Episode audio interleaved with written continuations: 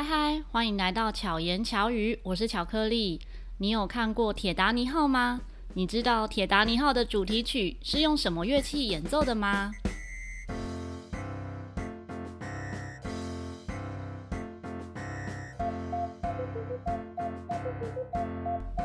今天要介绍的这一位朋友呢，可以说是看着我长大的。我们算一算，第一次见面是二零零五年，好，也不能说看着我长大啦，就是 陪伴着我的教学生涯。而且那一次第一次的见面呢，也很有趣，是嗯，我还完全不认识他，但他就来参加我的学生发表会，就是来欣赏这一场学生发表会，所以我们算是因为陶笛而结缘的。小唐老师，嗨，大家好，我是小唐老师。好，小唐老师，嗯。本人呢，非常的 帅气，已经好久没有这这样子说了。对，年轻的时候会被说，但是已经慢慢老了，所以就比较少。没有吧？你是小朋友心中的那个大帅哥，不是吗？小朋友都会扒着你，小朋友都都在帮我挑白发。哦，对，这是必经的过程。对对对，已经不一样了。因为他还有另外一个绰号叫做驯兽师。嗯。对，对，因为你的学生是多数是小朋友吗？对，一直以来大部分都是以小朋友的教学为主。哦，对，你刚好跟我相反呢，因为大家都认为我是教小朋友的，可是我一直以来都是以成人为主。结果我没想到你看起来像教成人的。呃，我们是从陶笛接触的嘛？对，嗯，我一开始也是教陶笛的。对，那陶笛在推广的时候就是以小朋友为主的。哦，所以刚一开始的时候，几乎所有的学生都是小朋友的。嗯，那最最大年纪教到就是国中这样子哦，那后来才有大学，才有成人班，对。那所以刚好我们就分水分水岭，就是 小朋友的都给你，成人的是来我这边这样子。对对对。那后来是怎么原因之下接触到爱尔兰音乐？嗯，我我们认识陶笛的这块其实蛮早，对不对？对，也好多年了。那当初我是在陶笛上面建立一个交流的那个网页，叫陶韵山庄。对对对，然后也是在上面的时候，呃，发现很多的老师，陶笛老师。嗯、那巧克力老师是第一次在上面 po，他有就是有关于陶笛的活动。哦，他虽然不认识，可是我觉得，哎，有陶笛的活动就想要去，可是给他赞助一下之类的，嗯、就去看一下。然后后来就是跟巧克力老师这样渊源开始有接触，嗯、然后后来我们也是一起表演了。对对，那那时候陶笛很蓬勃发展的时候，我们都其实都在努力的推广陶笛。嗯，对。可是呃，后来慢慢的越来越多的陶笛的演奏家以及陶笛的老师出来之后，其实我觉得我的角色就比较，嗯，怎么讲？也也是因为我个性的关系，我不想要去特别去凸显我自己在陶笛上面的一个角色，嗯、所以慢慢的我就把自己想一下可以做其他哪些事情去发展自己的音乐。嗯，嗯，那我自己本身不是科班毕业的，嗯、那巧克力老师应该也是吧？对，对。那我会觉得科班毕业跟不是科班毕业的人想法可能不太，可能不能太一样。嗯哼，对。那我既然不是科班毕业的话，我就不不需要去跟所谓的科班人竞争哦。我在这这个热门的乐器上面，呃，能够技术有多高？嗯反而我可以放下身段去学习他们新的事物，嗯，他们不知道的一些音乐上面，所以我就慢慢开始接触其他音乐。嗯，对。那爱尔兰音乐呢，是一个很巧的一个机缘，是因为我们的一个陶笛的朋友。呃，敦安，陈敦安，嗯、那他去欧洲玩的时候，帮我带了一支笛子回来。嗯哼，那那时候第一次接触到爱尔兰的笛子的时候，呃，那时候没有什么太大的感觉。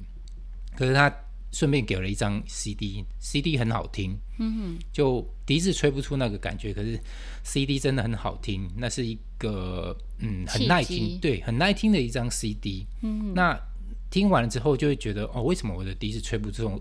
吹不出这种声音出来，嗯，所以后来就开始去研究，然后才发现哦，原来这个乐器是从爱尔兰来的，而且在爱尔兰你的在笛子的价位上面还有还是有分，嗯，那我拿到的是比较便宜的版本，嗯嗯，后来才去研究所谓的爱尔兰音乐是怎么一回事啊，然后这个笛子在爱尔兰音乐里面是怎么用的，嗯，就是、然后慢慢接触的，对。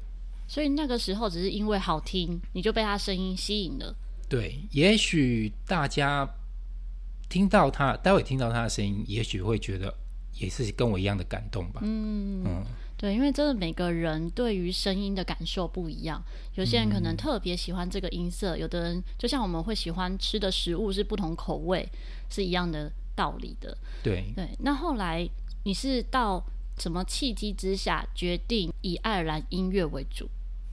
呃，这个笛子接触之后呢，其实我就在在就慢慢的开始在网络上找他的资料。以及研究它是什么样的吹奏方式，嗯哼，那后来就是越买越多啊，再后来就买了一个比较贵的乐器，叫做爱尔兰长笛，嗯哼，它跟它的吹法是就是按法是一样的，嗯，演奏的那个指法是一样的，但是吹奏的不同的是一个是直吹的哨嘴，嗯，另外是平口平吹的，很像那个长笛的吹法，所以两个就有点落差，嗯，但是按法是一样的。嗯，对，可是买了那个乐器，大概花了五六万吧。嗯，那时候就觉得这个东西我五六万买下去，可是又没有把它学好，好像很浪费。嗯，所以就开始就是去找找老师。嗯哼，那那时候就在日本找到一个呃英文还不错的哈套老师开始学。嗯然后就越来越了解更多爱尔兰音乐之后，就更喜欢这样子。嗯，嗯，所以这边听到一个重点，买贵一点乐器会促使人努力学习，是吗？对，也许啦，但是，是可是据我所知，对对对，小唐老师啊，拥有的乐器超多的，而且他真的是多才多艺。嗯，他每一个乐器都有涉猎，然后都。都都能够演奏很多曲子，大家如果有有兴趣呢，就是可以搜寻他的频道，到时候我们会把他的频道放在资讯栏里面，大家就可以看到他之前有一个计划是三百六十五天，每天演奏一首歌，对、哦、对不对？对，其实呃，因为接触爱尔兰音乐音乐的关系，那我会想要让台湾的人能够更知道这个这个音乐，对，所以对于他们的传统的音乐所用到的乐器。我都会去收集，然后能够买的资金可以的话，能够买就尽量买。买了之后，至少能够演奏一两首，然后让台湾的人可以听到哦，原来这个乐器演奏出来的声音是这样子的。嗯，所以那时候才会去练那么多乐器。嗯，但是没有到完全专精，但是可以演奏一两首，让大家知道他的声音这样子。嗯嗯嗯，跟大家简介一下有哪些？其实爱尔兰的音乐它。在历史上面，它是一个民族音乐。嗯，那民族音乐有一个特性，就是说它的入门都不会很难。嗯，如果它不像那个古典曲子，你要哦研究很多的乐理啊，嗯，或者是什么曲式分析什么的，它不需要，它就是希望你能够呃听，然后跟着一起学，然后就可以跟着一起演奏。嗯，所以它的入门门槛很简单啊，很多民族音乐都有这样的特性。嗯哼，对，那。简单之外呢，它会让你觉得很有参与感，嗯，所以你很容易就融入其中，然后可以很放松的跟着一起演奏，嗯，对。那爱尔兰的音乐呢，在呃大概在十九世纪初的时候，它近代做了两次的复兴，嗯，那一次复兴是原本它已经是很落寞的，可是透过一群人去组织，然后开始办类似像呃。音乐营啊，音乐营队，然后一些音乐季，一些的比赛，然后一些教学开始有知识化的，然后开始推广他们。嗯哼。所以在爱尔兰第一次的复兴，第二次复兴呢，是因为爱尔兰移民大量移民到美国之后，在美美国落地生根之后，把这个音乐带到美国的音乐里面去。嗯。所以这两次复兴之后，才有现在爱尔兰音乐的。雏形了，嗯，可是实际上来讲，它其实用了很多的乐器，都不是它传统的乐器，嗯嗯嗯，例如说我们常用到的，比如说像小提琴叫 fiddle，嗯哼，小提琴，然后它又会用到吉他，嗯，也会拿那个意大利的那个曼陀林来演奏，嗯、还有希腊的布布朱吉来演奏，那还有现在很常看到的像手风琴之类的，嗯，都是从别的地方借过来的。嗯，那其实呃，我自己吹奏的喜口笛跟长笛也是，它也是从欧洲附近的国家把它带进来的。嗯嗯，那它最传统的乐器呢，就是竖琴，嗯哼，跟它的手鼓还有风笛这三样。哦、对对对，所以它算是嗯，学习的是爱尔兰音乐，只是音乐的部分是这样子的风格，但是使用的乐器可以用各种乐器。对，我觉得它还在发展，嗯、所以陆续还会。有一些新的乐器加进去，嗯，那加进去就是看它适不适合，嗯、对，比如说我们的音乐里面在低音上面比较比较缺乏，嗯哼那就可以看到有些乐团开始有贝斯的嗯编制进来，嗯嗯，但是大部分的乐器都还是以轻便为主，嗯，因为他们是在酒吧演奏的，对，所以需要比较小的空间，嗯，然后方便携带的。而且也会看到很多，就是演奏中，然后又加上跳舞，对对对，所以是需要轻巧才有办法这样子一边演奏一边跳，对对。所以是每一个都会演奏边跳吗？还是 不一定？哎，讲应该这样讲啊，跳是另有另外的人，然后演奏是一群人，呵呵对，没比较少边演奏边跳。哦，对因为我印象非常深刻，就是小唐老师之前办一场哦，跟哈套哈套老师来台湾的时候。嗯刚刚前面讲到的小唐老师的老师，好、哦，就日本的哈套老师、嗯、来台湾的时候，就有办一场音乐会，里面的小提琴手就是边演奏边跳，所以那时候我就觉得哇，超棒的哦。那个老师他好像有做了一，就是有些律动的训练，对，所以你会觉得他拉琴的时候很像在跳舞，嗯，对，他还有加上脚的踢踏。那个是另外一个技巧哦，oh. 对，脚的踢踏的话，那个是属于呃加拿大那边的那个凯尔特民族的一个演奏方法，oh, oh, oh. 就自自己拉拉琴，然后自己脚做节奏这样子。所以他的脚的踢踏其实是一个固定的节奏嘛？嗯，算是帮他自己伴奏的概念。对，对，很有趣哎，我那时候就觉得哇，太太厉害了，而且。在这样的氛围之下，会真的就是融入。那如果一般人要接触喜口笛的话，刚刚讲说它是便宜，那、嗯、它的价位大概是在哪里？其实喜口笛应该比陶笛还要简单。嗯哼嗯，它跟陶笛一样是有哨嘴的乐器。嗯，所以像直笛、陶笛、西口笛这种都是一吹就可以发出声音来的。对。那省去你像你练小提琴啊，练长笛需要很长时间去练出它的一个好听的声音，对，吸口笛就很容易发出声音来。再来，它是六个洞的，嗯，六个洞就是每一个音都是一个手指头，嗯哼，所以总共七个音嘛。对。那第二个八度就是用力吹，对，所以它相同的指法就是高低音就是用力跟轻，就有点像中国笛的概念。对，所以它很好记指法，很好学。嗯那只要慢歌的话，其实我觉得应该是很容易的。嗯嗯。但是呢，吸口笛一开始在设计的时候，它是在英国的一家叫做克拉克的一个工厂被大量制造出来的。当初他做的时候，就是一个锡铁包着一块木头，嗯，很简单一个构造。可是呢，声音呢就很粗糙。嗯。那他当初的设计是给小朋友使用的比较像玩具的概念，对对对，所以呃，成人去吹的话，会很容易就是爆音，嗯，因为气量比较大，很轻吹这样，对对对，所以很容易爆音。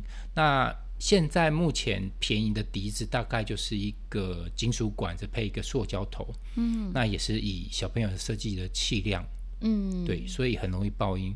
那比较好一点点。大人比较适合的话，大概要三千块台币以上的价位会比较好一点点。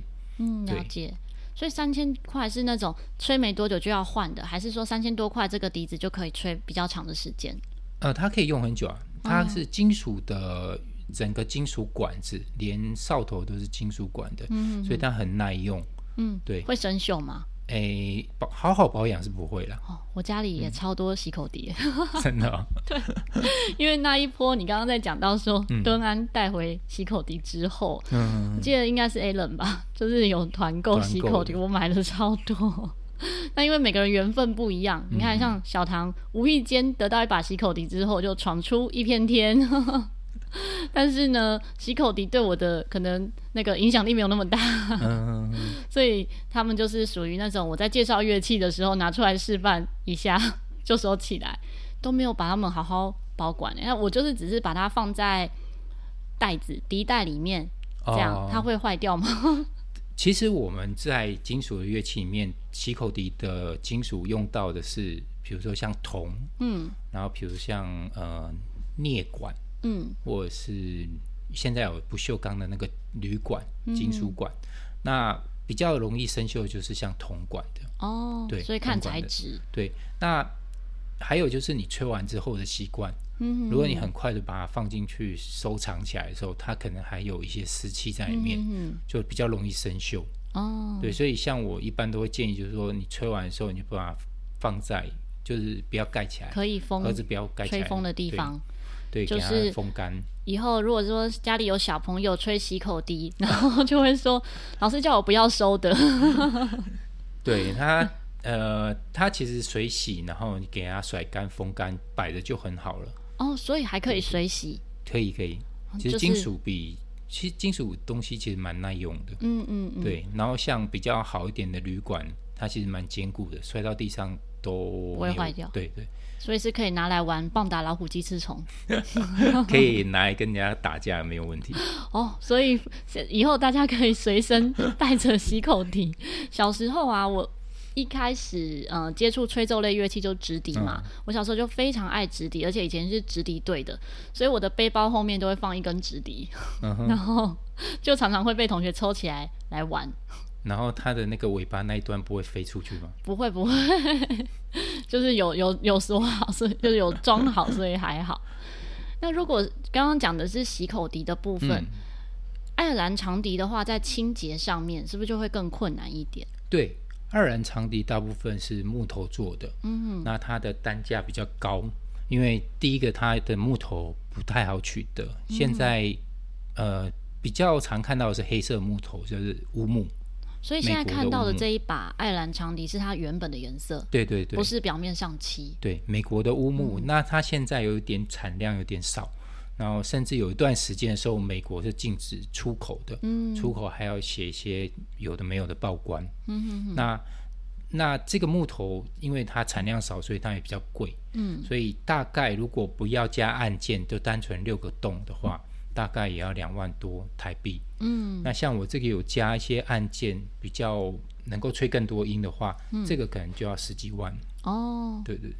哦，真的是看不出来。对，而且台湾的天气潮湿嘛，对木头影响蛮大的。嗯，那有几次我的那个笛子就是整个木头裂掉了。哦，对，这很麻烦。那怎么办？还能修吗？可以啊，可以啊，就是呃，它其实可以跟那个竖笛一样，就是你只要找到宿敌的师傅维修的，他就有办法修。哦，因为材质是差不多的。对对对，嗯，木头的。所以台湾的话是只要宿敌的。呃，维修的老师都知道怎么修爱尔兰长笛吗？不确定哎、欸哦，就是只是他们原理上不多这样子。嗯、他们应该看了之后会跟你说有没有办法。嗯嗯嗯，对对，真的是很门槛比较高。哎、欸，对，比较如果我们。它也比较难吹啦，嗯，对，所以如果不是真的很有兴趣的话，买的话可能会很浪费。嗯嗯。嗯，后来你也有再到爱尔兰去玩耍，还是说去去那边学习？我去爱尔兰两次，嗯，那第一次的时候就是刚接触爱尔兰音乐的时候，然后那一次其实蛮有趣的，大概二零零九年吧，对，就很无脑的，就是拿到这个乐器的时候就。开始听这音乐，然后就觉得哦，好喜欢哦，哦，但是很想去知道到底这个东西是怎么回事，嗯，所以就趁暑假有空的时间，然后有点点钱就飞过去了。嗯，但是其实我没有去过，就是我在接触爱尔兰音乐之之前，我其实对爱尔兰完全不清楚的。嗯，我不知道你对爱尔兰是不是不清楚？我是因为你才清楚的，真的。而且我得到的第一个我觉得呃很特别的礼物。就是小唐老师带来送我的，一个是爱兰的手鼓，然后还有汤匙，哦、对，嗯、那时候也是应该就是你二零零九出去那一趟带回来的，嗯嗯嗯，而且他带送我的时候还有特别强调，这个汤匙不要弄丢，就是很贵，很贵，那是等一下再讲那个故事，对，因为呃，就是对于爱尔兰的印象就停在以前历史学的，它是什么苏呃英伦三岛。嗯，对，他其实他实际位置还有是他是什么样的风土民情完全不清楚，但是就是觉得只有国中学的那样子的对对，我就想飞 飞过去看看，所以就买了机票，然后就飞过去了。那那时候呢，也没有任何计划，只是刚好有呃朋友，台湾这边有一个爱尔兰朋友，然后就拜托，很很厚脸皮的拜托说，你可不可以跟你家人说我要过去，然后可不可以？如果有事情的时候，可以麻烦他的时候，可不可以照顾我一下？对对对，就这样而已。然后就飞到都柏林去了。嗯，那爱尔兰首都都柏林，在一开始进去的时候，会觉得这个地方其实没有像我想象中的欧洲那样子的感觉。嗯，英国或或或其他德国那种感觉，他就觉得就是一个比台北市还不热闹的一个都市。嗯，对。不像台北市都高楼大厦，嗯，它是有，呃，它是比较没有那么高楼层的，但是它还是热闹的，嗯嗯，而且它看起来是有一些欧洲的感觉，可是又不像英国那种，在英国你会觉得哦，到处都是有城堡的，嗯嗯嗯，对，然后那时候都柏林就是先先去了解一下爱尔兰的，可是一直觉得不是我想要，后来我就开始在网络上赶快找。在哪边有？然后发现，在那个爱尔兰中心点的地方，有一个叫图勒蒙的一个小城镇，里面有有办音乐节。嗯，然后我就跟我朋友的家人说，我要过去那边。然后他们就很疑惑说，那个地方鸟不生蛋，你要去干嘛？嗯嗯，对，那时候我也不知道，我就说，哎，有个音乐节，我想去看看。嗯，然后他就叫我怎么买火车票，坐到那边去。然后我就自己演到那边之后，真的是一出来就是鸟不生蛋。嗯如果大家有去过呃坐平溪线，嗯，你应该就会有那种感觉，坐平溪线出来的那种感觉，就是什么都没有这样。对对对，你要去哪里也不知道。而且不是平溪线的，像什么金铜或者是那个平溪那种大站哦，是小站。嗯，你一出来之后，好像方圆百里没有什么一些人家。嗯，那出来的时候就会很疑惑，但是还是就是已经到了就去找，然后就。慢慢问人家说：“哦，那城镇的那个市中心怎么走？”然后走走走，就是开始看到他们开始有些旗帜出来了。嗯，然后才发现哦，原来他整个城镇都在办音乐节。所以我从踏进去他们的城镇之后，每个角落都可以感受到他们的音乐气氛。所以踏入城镇之后就是热闹的。哎，对。可是，在在衔接城镇之间的路是完全看不出来。对对对，嗯、你就觉得真真的是会觉得好像到一个很乡下的地方，是是走错路之类的，会怀疑这个地方真的会有音乐节嘛？嗯哼，对。可是真的进去之后就觉得很好玩。嗯，那我也是第一次感受到爱尔兰的音乐节这种感觉。嗯、他们的音乐发生在任何一个角落。嗯，什么意思呢？你可能在一个店家前面，它是因为欧洲的。餐厅都会这样子，有一些室内做、室外做嘛。那他们就在室外做，就会看到有些人在演奏，就是一起玩的概念吗？还是是表演？呃、不是表演哦，是一起玩，他们就是一起喝酒、喝喝喝饮料，然后这边围一圈做演奏。嗯，对，他们不是表演的，然后在任何地方都可以看到。嗯，对，然后就觉得很有趣。但是那个是一个音乐节，所以它有一个正式的几个舞台，嗯哼，几几块舞台。然后有一些小的呃厅是专门做比赛用的，嗯，然后我也有进去看一下他们比赛，就是呃是那种就是有评审在前面的，嗯，然后前面是真的有一些看起来是年轻人比较多，小朋友比较多，嗯，就青少年他们的比赛，然后你去参去看比赛的时候，你可以随时进去听，然后随时出来。只要保持安静就好了，就是很自由的。对对对对，嗯，然后看比赛就觉得哦，他们的技术好厉害哦，嗯嗯，就是小小的小朋友就可以吹奏很快很快的速度。对他们来讲，这个部分，比如说技巧啊，或者是演奏这件事情，嗯、是不是因为从小到大耳濡目染，还是说他们的学校教育就是有这一块？呃，我想他们应该不是放在那个。强迫在每个人都要学，嗯，对，他们是有兴趣的才有在学。嗯、那有点像以台湾来说好了，有点像是我们要发扬我们台语，嗯，台呃台语母语文化。那你可能是呃，你可能是在学校里面会有这样的一个课，可以让你去想要去，就是你可以去参加去学。那学了之后，如果你觉得啊、呃、需要检定或什么，它就有一个检定的方式，这样。嗯，对对对，了解。对，他是以这样的方式来复兴他们的传统的语言、呃音乐还有舞蹈。嗯，对，这这三块等于是加在一起的。对对对，对，都是在那一个音乐节里面看得见的。这个音乐节应该是说他们的一个组织叫 CCE 的组织，嗯，他们去主办的。嗯，那这 CCE 的主办除了办这个音乐节，它的之前就是音乐教育、音乐推广，嗯嗯，对对，这是一整套的。算是民间组织吗？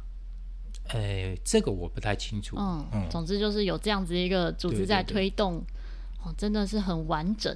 对，所以就是第一次到那边之后，看到那么多东西的时候。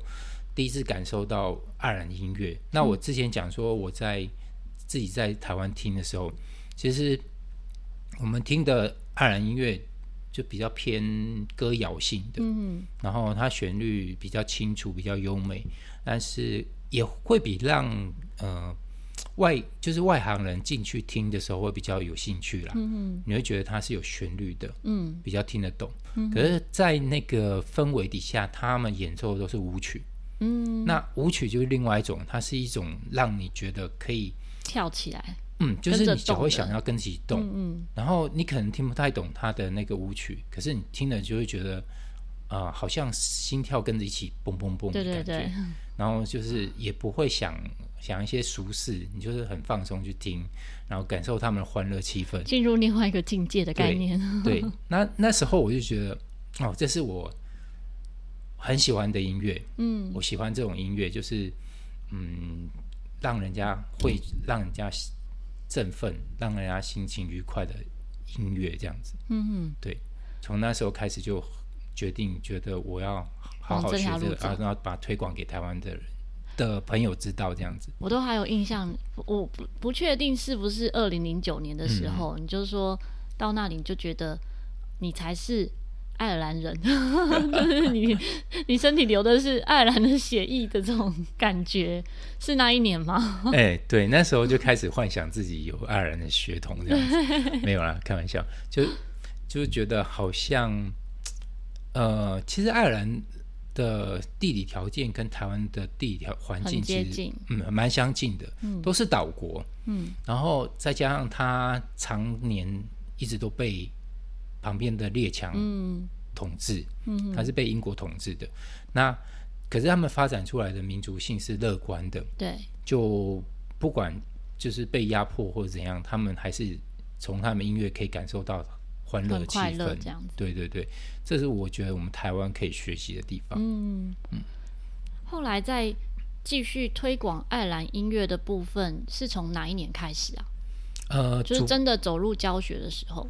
主要是后来回来，然后会开始就是开始觉得想要好好练，然后以及跟着哈套老师一起学，然后认识更多之后，我觉得这个东西呃 有一个比较完整的架构之后，我觉得可以开始做推广的时候，然后开始动，那差不多已经是二零一一年一二年了，嗯，对，那时候才觉得。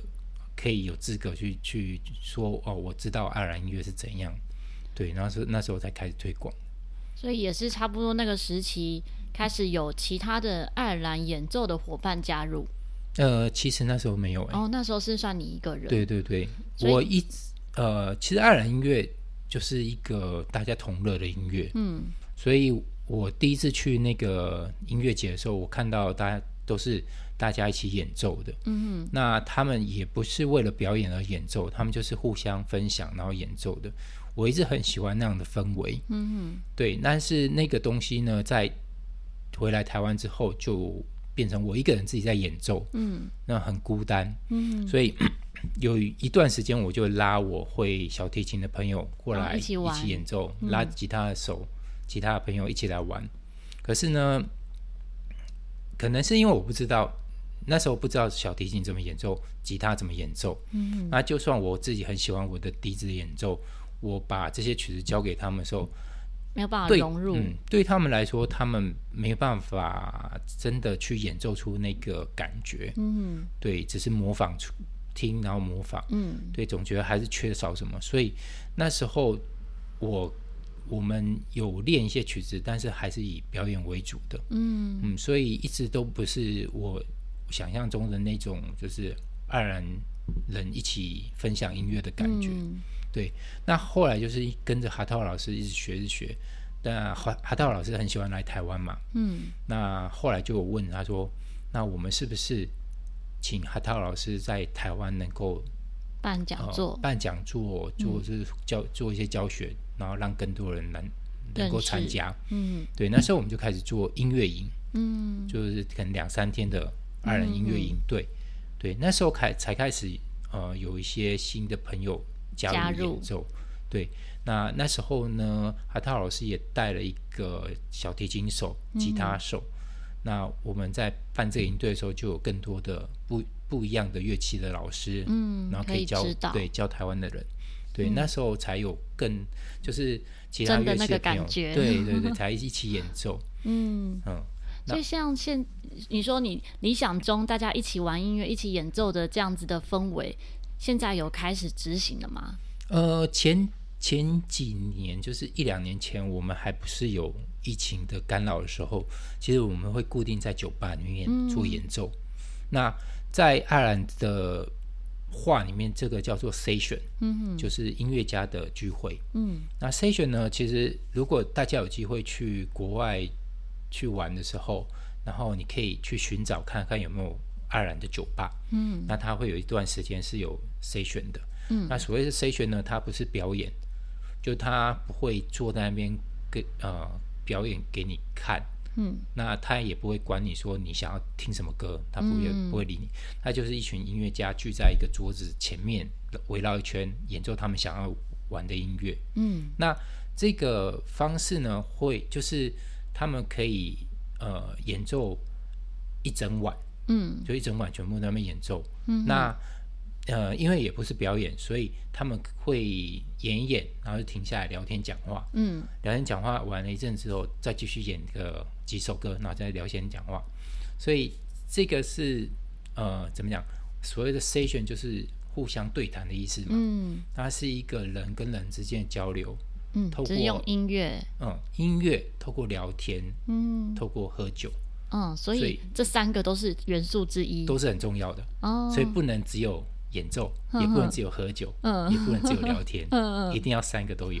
那会有就是不是原本的人，然后有其他人是后来加入的，嗯，也可以加入吗？可以啊，可以啊，是随时都可以有人加入的。对对对，就自己拿一张椅子说，也不用说自己拿一张椅子，然后就开始喝酒或就开始演奏这样子。呃，其实我们的 session 是有有我们的一些固定曲子的，嗯、也不是说固定啦，就是。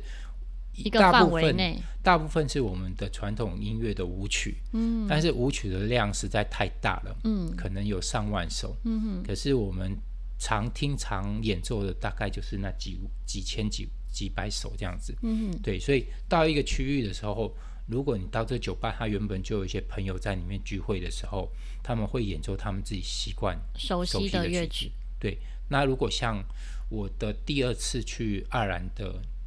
时候那次是，哦，我忘记几年了，二零一五还是二零一六的时候。嗯，那一次去爱尔兰的时候是去上一个 summer school，、嗯、一个礼拜 summer school，然后就在爱尔兰的西边，然后待了一个礼拜，但是大部分都在学校。嗯，那有一两天的晚上，我们出去外面酒吧，嗯，去玩。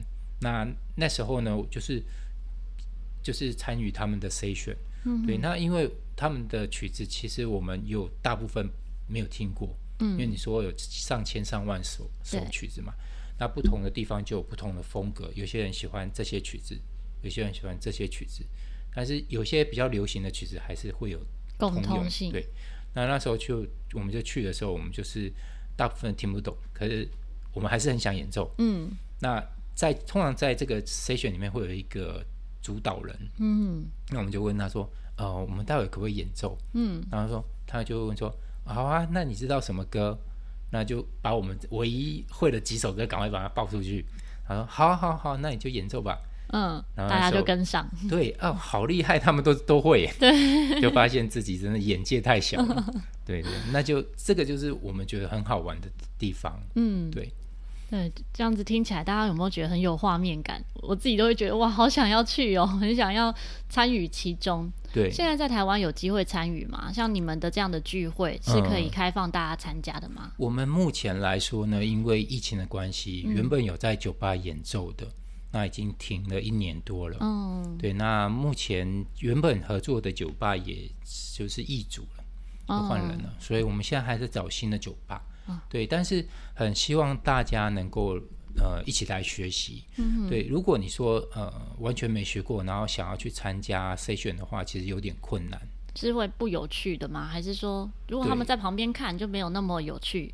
对，哦，呃，也不是说看不有趣啦，就是看跟实际参与是有差别。哦，所以通常是要会一点，对，对，对，比如说会吹个喜口笛，再参与其中。呃，我觉得什么乐器都 OK，嗯，那只要你的调性可以演奏我们的曲子，其实就 OK。嗯，我们大部分是 D 跟 G 两个调性，嗯，对，如果你可以用这两个调性去练我们的曲子，练得起来，其实就可以了。嗯，那现在我们不会说特别一定哪些乐器不能参加，嗯哼，对，但是还是希望大家先熟悉这些曲子，嗯，因为像我们自己的话，呃，有时候。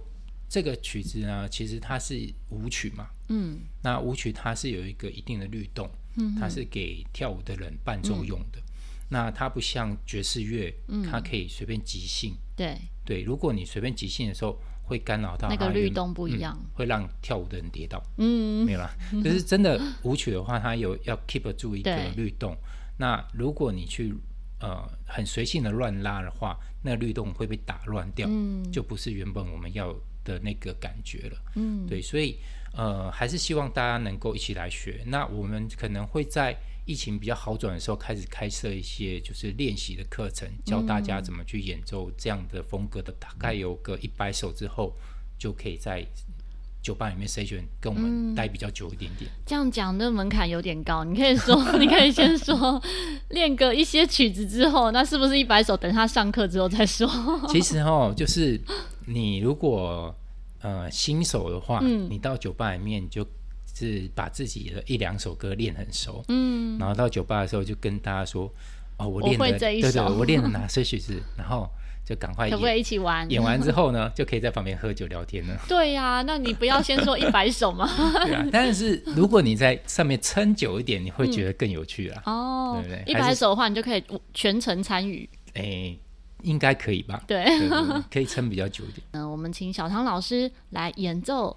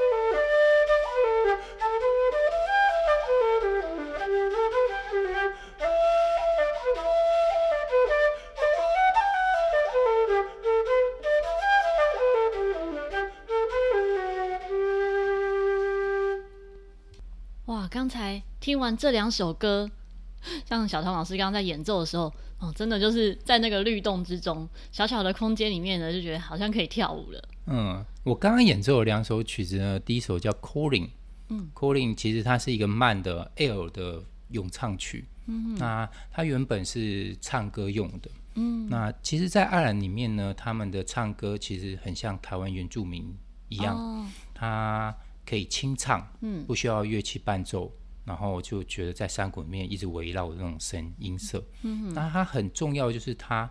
唱歌的时候会有那个转音哦，所以在刚刚吹的时候也是尽量模仿他们唱歌的转音。所以装饰音的部分就是他们转音的地方。对，对，对，对，那第二首舞曲是属于居格风格的，嗯，它叫 Out of Ocean，嗯，它是呃舞曲类里面算是六八拍的，哦，所以刚刚律动是哒哒哒哒哒哒哒哒哒这种感觉。嗯对，对，真的很有趣。大家如果想要看到画面的话呢，好，我们刚刚的录制没有画面，但是小唐老师平常拍了非常多的影片，我真的觉得超棒的，因为非常的勤劳，就是常常会更新影片。如果大家有被刚才的声音吸引，一定要去关注小唐老师的频道，可以怎么搜寻呢？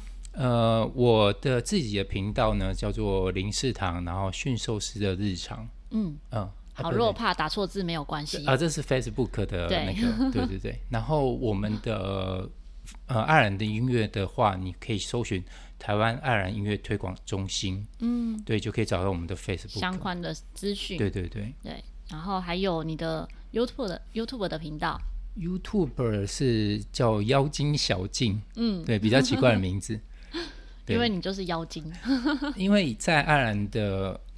神话里面啊，他们是凯尔特民族，嗯、那他们的神话里面也不像我们是有神明的，哦，然后也不像那个像罗马希腊神话是有那个众神的，嗯、他们就是以自然万物为神灵，嗯哼，所以他们没有一个神明的那种概念。形象，嗯，对他们有神灵，但是没有那个形象。